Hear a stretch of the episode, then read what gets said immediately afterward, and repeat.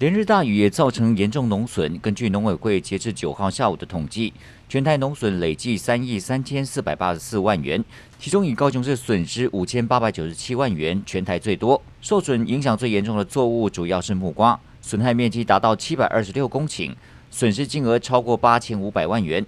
总统蔡英文、行政院长苏贞昌和农委会主委陈吉仲分头到各地关心农损灾情。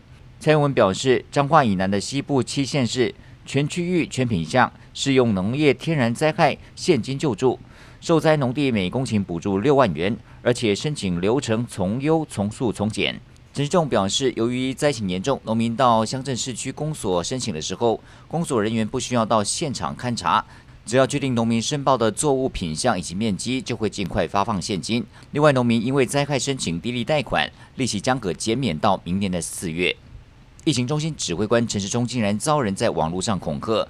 桃园有一名叶姓男子在个人社群媒体发文恐吓要对陈时中开枪，夸张的言行遭到警方约谈。他到案后宣称，是因为不满陈时中贪污，让许多中小企业倒闭才会发文。讯后依照恐吓罪嫌送办。根据叶姓男子脸书显示，他从事设计工作，封面照片还晒出一台黄色野马跑车。不过，这辆跑车八号却在台南市区道路两度逆向狂飙，还闯红灯，遭到民众搜证检举。违规的行为不止挨罚，还被以妨害公众往来安全罪函送法办。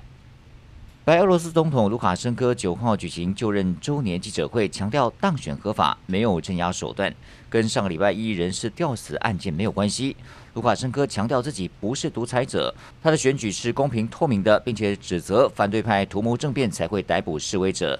当记者问到奥运期间白俄短跑女将获得破烂庇护时，卢卡申科嘲讽回应：“他在校成绩第三十六名，还有什么好说的？”并且把他召回国是国际奥会的建议。针对异议人士吊死案件，卢卡申科强调人不是他杀的。然而今年五月，他下令出动战机迫使爱尔兰瑞恩航空降落明斯克，就只是为了逮捕异议人士。